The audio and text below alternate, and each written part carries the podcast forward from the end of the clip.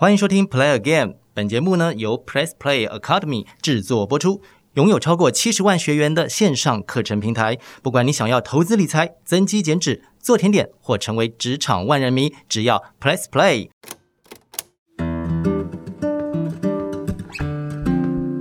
欢迎收听 Play Again，我是陈俊昌。我是王子娇。焦哥，我们常常在讲到好多的音乐，我们听的青春哦，这些载体如果没有机器让我们按下 Play 键的话呢，当然就是不成立的。对，这个东西有点复杂呢，因为呢，好像很多人哈、到了一个年纪呢，就已经把这些硬体淘汰光了。等到呢，又到了另外一个年纪，想在听的时候，就发现，嘿，温刀烂某 CD player 哈，啊，我买的车怎么也没有这个设备哈，甚至呢，偶尔我 PO 一些照片啊，像是录音带啊，呃，或更早的 A Tracks 的卡带啊，大卡带哈。哎，也有很多人留言说，这还能听吗？这用什么听哈？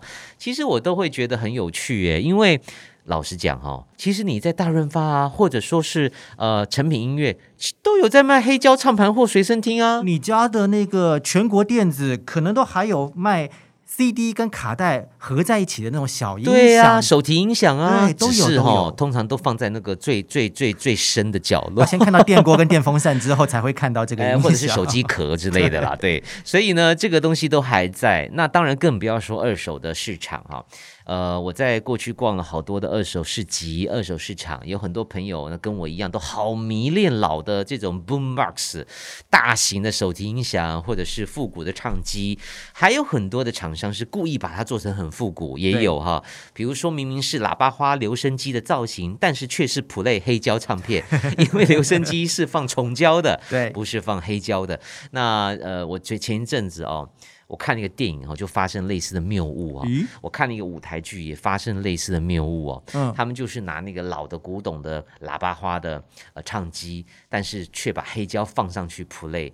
呃，除非你是我刚刚提到的这种所谓的复刻版，假设你是拿古董的喇叭花的留声机，它真的不能放黑胶唱哦，片。哦，那唱个针被刮坏哦掉。那个 留声机的针哦，是一个小钢钉呢。对那个黑胶唱片刚没看呢啦，是没看呢。那可是那个电影呢，跟那个舞台剧好像疑似就搞错、搞混了。那但是这个是没办法的，因为时代在改变。许多朋友听歌用串流、用手机一个按钮 play 下去，依然可以 again 的哈。play again 很 easy，对，但对于我们这些老灵魂来讲，卡带就应该用卡带机来放，CD 就应该用 CD 机来放，而不是转换成串流的音档，这样有点可惜了。嗯，那市面上其实也还有很多店面都还在卖这些东西。我记得到了桃园的信和电机行，是我最感动的一刻。这个老板啊，比我们年轻很多，他才二十几岁。问题就来了，阿姨那也不这啦，你在归回音呐，那你怎样下面瑕疵录音带、落地的卡拉 OK 机，嘿，原来他爸爸呢是在宜兰开电器行的。那当年呢，他跟着爸爸也看了很多这类型的音响设备。结果呢，长大以后呢，他就想到呃北上啊，就去桃园开了一家店。爸爸呢，哇，死守宜兰，为什么？因为呢，他告诉儿子啊，我那是离开家哈啊，这街坊邻居的电器坏掉被扯上修理，哦，好温馨哦。感不感动啊？对，所以他等于是跟这个社区啊有浓烈的情感。那孩子呢，就到了桃园，他就开了一家店铺，但是他好可爱，他把他复古的老家的电器行的状态招牌给重现了。所以你在那里明明是在二十一世纪，可是你站在那儿看那个招牌，那个手写的字有没有？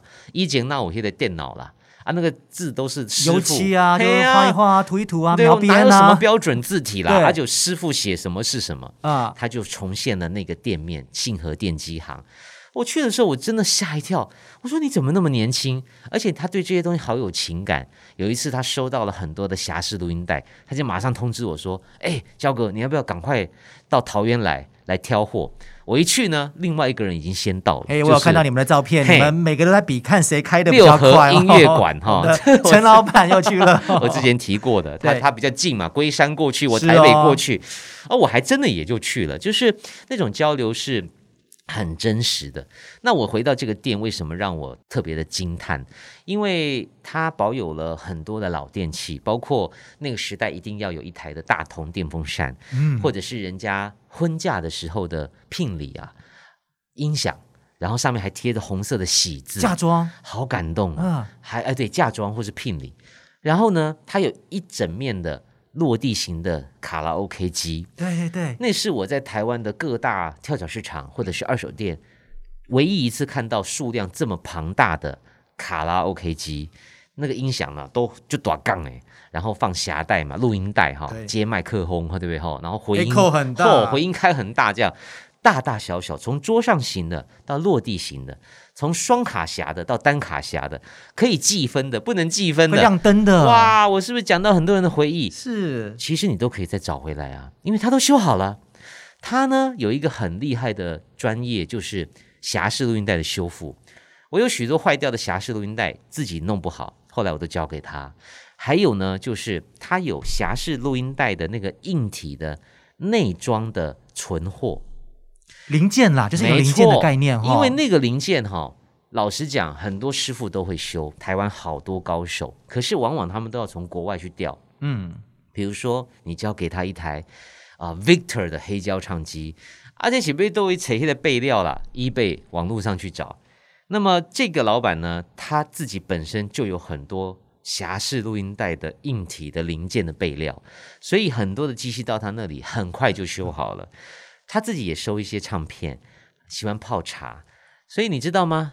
真的很多人还是很喜欢这些老东西，只要啊你愿意出门呐、因为他就不在网络上卖嘛。对，那网络上呢，同样也找得到很多随身听啊，或者是黑胶唱盘，但你不觉得好像要实际感受、摸到它、听到它，那个感觉更棒吗？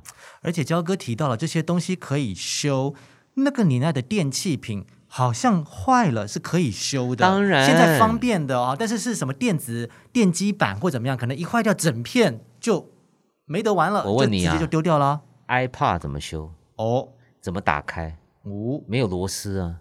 iPad 怎么修？对，它坏了哦就是坏了，就丢了，它就是一种消费性商品。是但是以前的东西是用一辈子，包括一个大同电扇、大同电锅，哇，那可以传给女儿的。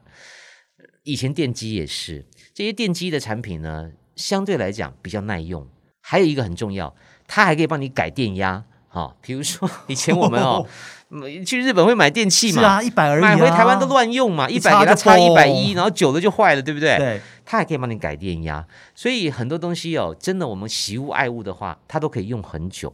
那当然，就像你讲的，老东西它好像似乎在当时制造的时候，都会去想到它的未来性。因此，我们这些我们这些现代人呐、如果想过古代的生活是可行的，这些电器都还在，而且都好漂亮。即使是一台随身听，有一天呢，我在我电台节目里面用呃小小的随身听放卡带。为什么呢？因为电台呢，在很多年前就已经开始陆续淘汰盘带机器，还有黑胶唱盘，还有卡式录音座。我就很反骨嘛，我就非得要播卡带，我就只好自己带机器去。飞碟电台现在有一台唱盘，也是我带去的，就放在那里给大家用。那么有一次啊，我去修呃另外一家店哈、去修呃硬体的设备，那个老板就说：“哎，呃，对我助理说，小姐，你好像很喜欢这些老东西，我有一台爱华随身听，你要不要用？哈、嗯，便宜卖你，我刚修好，品相很新哦，盒子都还在哦。”哎盒子还在很重要、超哎酷，的，那个盒子都很斑驳的，对不对？对爱华是我们的回忆啊一定！要的啊！我助理就跟我请示啊，我就说 OK，我们一定要要支持这个老板，他是这么习物，买回来我就带到电台播卡带给听众听。哦，好棒好棒，就在那天呢，有一个网友就敲我，他就说：“我听到了你的播放，其实我也是一个随身听的藏家。”然后呢，他就说：“你可以看看我的 IG。”我就划了一下，哇，他呢应该也是我到现在为止走遍台湾各地哈。有的人很会修真空管，有的人很会修卡拉 OK，他应该是呃随身听的 Number One。好多好多随身听都在他的 IG，哇，看到之后真的流口水，而且都修好了。那这个人呢，也欢迎大家上网去跟他做朋友。他的名字吼很奇怪，他的 IG 叫做烙铁蟹，哎哎哎，什么意思、啊？烙烙就是那个火字边哦，啊烙印的烙啊，铁就是铁工厂的铁。OK 啊，谢就是谢谢你的谢，他的 IG 呢就叫烙铁谢，你们可以去关注他，他的随身听品相都非常好。然后呢，最最重要就是他愿意修，把它擦拭的很干净。如果你跟我一样，小时候都是坐公车听着 Walkman 上学的，你是不是应该要找回来？我不敢看，我不敢看，一定会要花钱，我不要看。赶快追踪他，赶快追踪他。焦哥，你刚才提到在柜子里面有好多不同年代的那种大型的会可以推着走的卡拉 OK 机器哈、你的这些收藏当中，你有没有买过啊？放在你的音乐的收藏室或博物馆、啊？有诶、因为我必须讲，我小时候在唱歌的时候，呃，国小啊、就是靠家里的那一台声宝卡拉 OK，永远记得，好像叫白马吧。哦，你好高级，叫得出名字哎，声宝哎、嗯嗯嗯那那个时代，呃，我我我很幸运，爸爸就很宠我们嘛，嗯，就买了这个机器，然后我就跟表妹呢，啊，有一个房间我跟我哥哥睡的，两个床就是两个舞台，我们就在那唱歌，假装是在录影，假装自己是高凌风、凤飞飞、金瑞瑶。事实上，这个音档我到现在都还留着，我跟我表妹的合唱。那个时候我们唱声音很稚嫩，尤其男生还没变声嘛，嗯所以那个机器对我来讲太重要了。后来长大之后，我慢慢发现，原来有这么多职人跟我们一样这么爱老东西，而且你不要担心价钱，其实他们都不贵。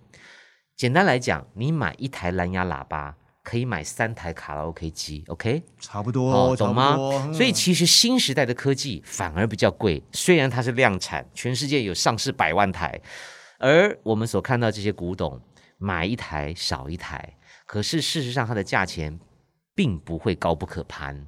最重要的那个回忆是无价的。你想想看，上一个主人帮你保存了四十年，你去开一个保险箱，付四十年的租金，要多少钱？嗯，你懂我意思吗？我都用这样的心态去算，就不贵了。而且我真的好羡慕黄爸爸对你好好，买的是有有牌子的呢。还有拍谁呢？哦拍谁因为？我们在苗栗嘛，哎，比较乡下嘛，哈。怎么？了？是杂牌吗？是啊，而且哦你知道焦哥那个时候怎么卖，你知道吗？就是在苗栗的街道上，你会看到一个很奇怪的男生，就像拖行李箱一样，拖着他就一直在唱歌，就这样拖着走哦。真的假的？如果哪一家哪一户有人有兴趣探头的话，嗯他就会把机器推到你家去，然后就直接卖给你，啊是这样子卖的。这么妙，有一天我回家之后，放学就发现，呃，客厅怎么多了一个是是什么东西啊？嗯嗯原来就是下午爸爸招待了一个陌生男子来在家唱唱歌之后。就给了他钱，他机器就留下来，他开开心心的就完成了今天的这一哦笔的业绩就有了业绩就有了。那这样子唱的就不是什么牌子啊。那如果又坏掉的时候哈也不知道找谁修。懂了懂了唯一不错的就是它的 echo 很大，那个灯也还会，它的那个喇叭每一个那个瓦数哈，好奇怪哦，都特别大哈，就对听起来很爽啊，他很啊。大胆呢，陌生人呢在唱歌哎，你就让他来你家里面，然后就把好 钱给他了，年代哦好可怕，但也好有意思哦。，对，那这种机器呢，呃，说实在的，有时候在网络上也找得到哈，呃，不过因为在在在使用的过程，毕竟它还是易碎品嘛啊，毕竟它的年纪很大了，所以还是建议大家去面交，呃，或者是就像我刚刚讲的，去找一些实体的老的电器行，或是像这样的职人去跟他交流。焦哥，你讲到说面交，这当然就是当场验货很安全哦。但有一些很厉害的，我又要敬仰你很大胆，就从国外买回来耶。对，你有的时候那什么多卡带或是多 CD 的那种唱盘，那个那都你在 eBay 标回来吗？它的运送你的担心，还有那种不确定它是不是寄来跟图片一样的那种焦急、哦。是是是，呃，我我确实是一个很奇怪的呃收藏者哈。我必须告诉俊昌跟所有的朋友哈，我当然不是说呃不在意它的好坏，可是你在找这些东西的时候，你要置之死地而后生，因为你如果啊、呃你不从国外买回来，你在台湾是真的找不到。以我这样子天南地北、东南西北、上天下海的找，没有就是没有。因此，真的必须靠国外的运送。当然，我必须讲，它绝对有风险，一定有，而且运费何其贵。嗯所有的老硬体有一个最大特色就是很重，它是扎实的，不像后来我们看到的蓝牙喇叭或者新一代的唱机都比较轻薄，手提的音响或是唱盘很多嘛。是可是老东西就是重，甚至是落地的。这个时候呢，你就必须要做一些选择了。你要不要眼见为凭嘛？还是永远只是看 YouTube 的影片啦？还有一个前提当然是预算了。我在允许预算的状态之下，我多半都会选择眼见为凭。那我来讲几个案例来来跟大家分享。好啊，呃，有一年我跟太太去和平西路的一个古董店，然后呢闲逛，隔壁呢就有一家感觉很奇怪的、很 indie 的服装店，呃，又激起我的好奇心了。台湾有很多年轻人的自创品牌很有趣，进不了百货公司嘛。嗯，但是吸引我的是角落的一台音响，它的黑胶是直立式的，Sharp 的。然后呢，我就问老板说：“这台是虾米？我那不看过，黑胶是直立式的。天哪，我又长知识了。我常觉得说，以前我出的书啊，真的可以烧掉啊。我自以为我很懂，原来我不懂。直立式的门是这样子直的打开的，倾斜出来的那个哎啊，，对的，黑胶放上去之后呢，它会自动回去哦。啊拜托你手不要推哦，会坏掉哦。重点是不用翻面。你听完 A 面之后，它自动换 B 面，因为它有两头唱针，啊非常神奇的设计。啊，我常常公开的呼吁，买下 Sharp 的那位郭先生，你应该复刻这台唱机，拜托快一点，你会发财哦。你是，但他不差钱呢，这伤脑筋。嗯好，回到这个故事，但是它是坏的。啊，外头公阿弟几台都会来啦，哪里买到的啦？他说、我是跟附近那个捡破烂的阿贝哈，五百块拿来当摆饰，摆着都好哎，摆着都好啊，说的很对，摆的都爽。哇，我完蛋了，我就掉入一个无底洞了。回家就开始上网找，呃，最感人的是我太太还帮我找，因为她想给我一个惊喜。后来还发现有红色的，找不到。结果呢，毕竟我还是网拍的爱用者，最后我真的找到了，才发现说它竟然还有好几代哦。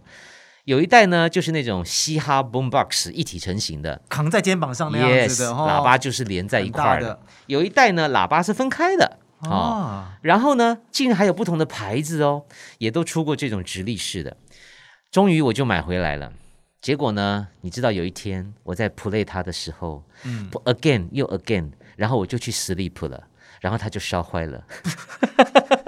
嗯 哪里烧坏了呢？老东西老东西非常容易烧坏，其实不是电压的问题，哦。就是你不能这样子整个晚上都开着 power。嗯，再加上我当时还没有认识厉害的电器行，照理说应该都要先进去维修、进厂保养，是。甚至把电压或者是里面的一些零件做一些更换，哈，呃，保险丝会比较安全。我当年不懂，我太亢奋了，嗯所以我曾经烧坏过一台，我就呢再去买第二台。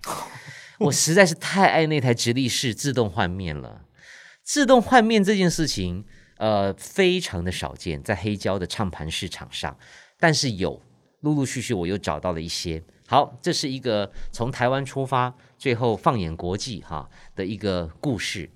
再来，还有一些品相是我这几年真的是又再次觉得我好无知啊！原来在我们听卡带的年代，国外有那种好几个卡带的啊、轮替的播放器，哇，就好像一个抽屉一样，自动的出来放六个卡带，再自动的回去，然后轮播。你可以只播同一卷卡带，也可以轮播六卷卡带，太神奇了。然后呢，又发现了黑胶呃形式的 CD 唱盘，呃，看起来很像放黑胶的，其实是放五片 CD，然后它自己转，然后轮播。是然后呢，又发现了，天呐，更早以前还有匣式录音带或是卡式录音带的这种多卡带的播放器，像摩天轮一样，这卡带呢会送上去，再掉下去，送上去，再掉下去，一个输送带的概念。然后呢，我又发现了那种转盘可以同时插至少二三十卷卡带，或者是圆心状的，对不对？对对，也是像黑胶啦，只是说它就是一个插卡带的好几个洞的，呃，或是插匣式录音带的，呃，就像我们把摩天轮躺着看一样哈。啊，怎么有这种东西？我在台湾从来没有看过，因此你只能不断的透过网络的搜寻，再加上许多朋友的通风报信，呃，我就遇到了一个朋友，他就私信给我，他说：“哎、你要的我找到了，在美国。如果你要买的话，我可以透过我美国的朋友帮你下单，然后寄回台湾。这个人就是万国戏院的老板，哈，在嘉义的朋友。那我就很开心遇到这些同好，他们都会帮我去搜寻。明明我一直在找，我却找不到。你说我是不是有什么毛病？但是透过这些朋友的帮忙，我陆陆续续的都眼见为凭。当然有部分的机器哦，目前哈还在进场保养当中。嗯，也许你们可以透过我的 FB，我会把它拍下来，让大家感受一下这些可能我们听侠士录音带、听 CD、听卡带都几十年的历史，却从来从来没有看过的播放器。哦，这个部分就拜托焦哥你了哈，透过你的财力来收藏之后，哎哎哎我们看你的脸书就好了。另外一种不是眼见为凭哈，你像我的话要，这样子在黑我。等一下，我跟你讲，其实价钱真的都不会很贵。真的？吗？我你相信我，因为这些东西我们觉得是宝物啊，啊，其实别人都巴不得你赶快带走，是哈，定得啊，哦你懂吗？对于那些古董商来讲，其实他是巴不得出清。我再次强调，这些老东西，他帮你保管了几十年，你付一点保管费是应该的。再者，他真的比你去买一个很 fancy 的，比如说 LV 出了一个蓝牙手提包、蓝牙喇叭，像包包一样，像飞碟一样，七万块。我刚刚讲这些机器，大概都对折不到。那买呀买呀。所以啊，所以不是钱的问题，嗯是花时间去找啊，然后再去保养，然后再去妥善的使用，这个比较麻烦了。为什么我这一集又被你推坑了？好像我可以开始买不那些是只有你所有听众现在都被我推坑了。是哦，因为我目前的眼见为凭方式，就会发现到前阵子日本好喜欢做一些年鉴哦，就是这些老机器的哎呀日本最会整理老东西什么昭和四十岁的男生，你们那个时候的一些经典的，哇，我想说你这本好酷哦！这我都买了好多本你这样子的你你这才是推坑你自己吧？你买这本就死定了，你应该有很多都梦幻一品想带回家。没有，我的心态就像那种跑车买不起后，我看看卡多罗古，可是问题是跑车是啊几千万，你这个是几千块，你差那么多，你这买不起，你骗谁？就被你一说，我真的觉得里面有勾选的那几台好像可以，没有啦，可没有啦，可以考虑真的要冷静，哎像随身听哈。啊我后来呃，我后来认识了那个烙铁蟹先生哈，我我也很心动，每一台都好漂亮，但我只我只看上一台，我最后决定入手一台是防水的 Sport 系列。啊，，Sony 有 Sony 一的个阶段，那系列的。对，它出了很多黄色好漂亮的对红色，然后强调的是防水，可以去沙滩，可以去游泳的 Sport 系列，还是要冷静，没有错啦。还有你讲到日本，我我我我前几年在在新宿的 Beams 吧，那整栋的百货楼上就看到一面墙，全部都是那个手提音响。我必须讲，以前我们小时候家里多多少少都有，嗯，不管你是杂牌的，或是什么三洋的啦，哈哈，森宝的啦，哈，大同都出过，你真的是不屑一顾诶。可是后来长大，你就觉得他们好美哦，因为后来的设计风格走向极简，我们所看到的蓝牙喇叭，呃，even 是像雅马哈这几年都还有出 CD player，设计都极简，好，然后呢，冷冰冰的，很少有什么红色啦、黄色啦。哈 哈那可是以前的音响都有，所以当时我在 Beam 时我也是吓疯了，他们整理的好好，还是强调真的价格不贵。如果你去买一台新的，我刚刚讲，比如说雅马哈落地的这个 CD player，真的价钱其实是比这些古董还要再贵一些些，嗯，但功能又不多，它不会显示那个曲目，你懂意思吗？我懂啊。你在播到第几首的时候，你不知道哎、可是就是那个时候极简。听歌的情怀的样子，极简。哦。那那对我们需要的是情怀嘛？我们需要的是说，哎，我我这样一转头，哦，这是第四首，哦，已经跑了一分半，你你知道我在说什么吗？这个倒数的哈，只剩对对对，我们那个回忆嘛。一，定要一定要。极简，对不起都没有这样，它只有时钟哈类似，所以我就说，呃，收藏这个事情，呃，当然你一定要有底线，可是很多事情你不要怕，或许会比你想象中的更有乐趣，但是呃，不会不会让你呃倾家荡产。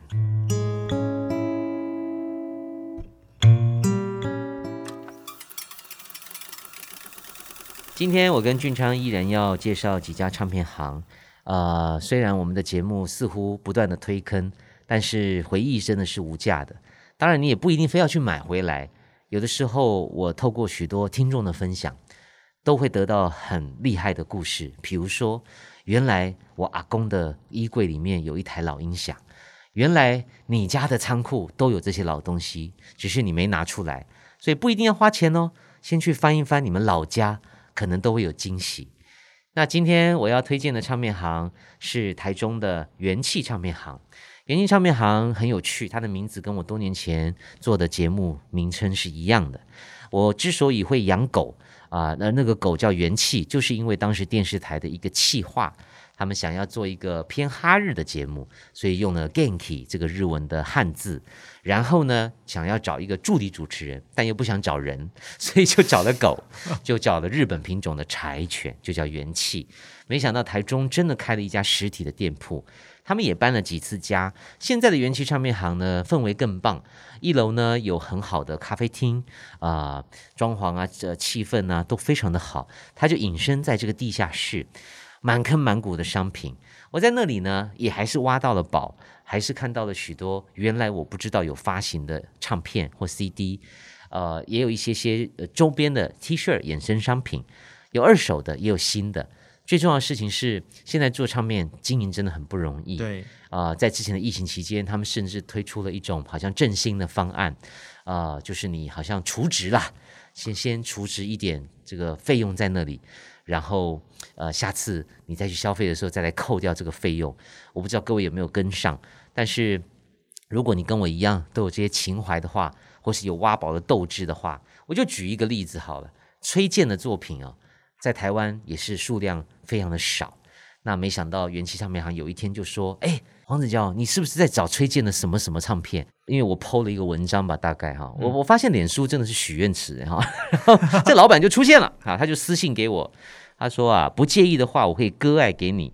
我们之前呢都已经卖过了，早就卖光了，但我自己留了一张全新未拆的，就就卖给我。我就开心了，你看是不是？人生是不是很美好？就是这些唱片行的老板哦，他会知道你是同好。呃，你说我们熟吗？也不熟，也不是就会去吃饭聊天的。可是因为你去了实体唱片，你做了很多交流，他也看到你的眼神了，所以下次你要再去找好货的时候，哇，真的是天上掉下来的礼物。而且你知道多讽刺吗？其实我是在桃园的深夜唱片行的那边。发现它卖完了，感到哀怨。结果是台中的元气唱片行帮我完成了收集崔健唱片的梦想。跨那么远哦？嘿喏，哦，只是很不好意思，因为疫情期间哈。我是下单了，但一直都没去取货。拍谁啊，老板？还没有吗？还没有去，要给你复评哦，你还不取？不是，因为我想要面交嘛，我就说，对不对？上面喝个咖啡，我不是说实体唱片当然要实体的去逛嘛。是。结果疫情就升温了，所以我是三月七号跟他订的，到现在还没有去台中，等我。那么今天我要介绍这一家，哇，也算是一个时代的记忆哦。我带大家到光华商圈去走一走，在那边有一家叫做和友唱片。不过讲到它的历史的话呢，是要更早推进在还有路桥、还有地下室的那个光华商场哦。在当年啊，在巴德路跟新生北路这个地方，因为铁路的关系是有个路桥的，而路桥下面的空间就会拿来做商场。最早是有二手书的市场，然后慢慢的呢，也汇聚了几家啊人气的唱片行，学友唱片行就是当时知名的，哎，就是张学友的那个学友哦，哈。那后来越开越多之后，他们开了分店，也到外面的巷子里面呢，有所谓的地面上的这个分店，现在叫做和友唱片哦。走过了这二三十年的岁月呢，他们依旧还在这个光华商圈，然后贩卖着音乐。这应该对于当时啊在光光华商场当中去寻找音乐、寻找卡带的那些朋友来讲，是是很美丽的历史。不过也真的是实体的销量受到了整个数位的冲击影响。你也看到这家店从当时是整个一楼全部的店铺，慢慢的切三分之一，哎，去给人家卖手摇饮喽，又再切三分之一，有人要开那个午餐便当店的哈，也去。那门口你要卖果汁吗？好，也可以租给你。所以它真的越来越小，越来越小。不过在里面。还是有那种老顾客跟老板的一种情怀，或者是老板一样会介绍给你他最新发现的发烧片。OK，那也因为他从有光华路桥到现在那么长的时间，有一些仓底货也是很棒的，是全新未拆的。哇塞！比方说，我就在这边挖到什么？杨丽花阿姨的快乐人生。新格唱片发行的，对，而且是时装的装扮，对对对对的对对对。杨丽花阿姨的黑胶，我记得她好像唱《几滴修红爽》这一张，对。嗯，很可爱。全新未拆耶，你想想看，它放在那边可能二三十那你要付付她二三十年保管费哦。还有，因为新格唱片，刚刚焦哥讲到了关键字哦。如果你很喜欢民歌，你想要找那个时候的脉络的话，有几集的金韵奖也还在那边全新未拆的耶，黑胶的版本呢。想要去寻宝的话，这绝对是你不能错过的。从当年的学友唱片到现在呢，你可以叫它和友唱片，光华商圈大家还是可以找到音乐宝物。天哪，我不知道它还在耶，嗯而且就变那么小了，越来越小，越来越小。因为我们家里面多多少少都有几张唱片，上面的标签都来自何友或学友的哦，只是说可能呃，虽然我在这里一直在推坑大家，但偶尔我也是会漏掉一些讯息，所以谢谢俊俊昌的分享，原来老朋友都在哦。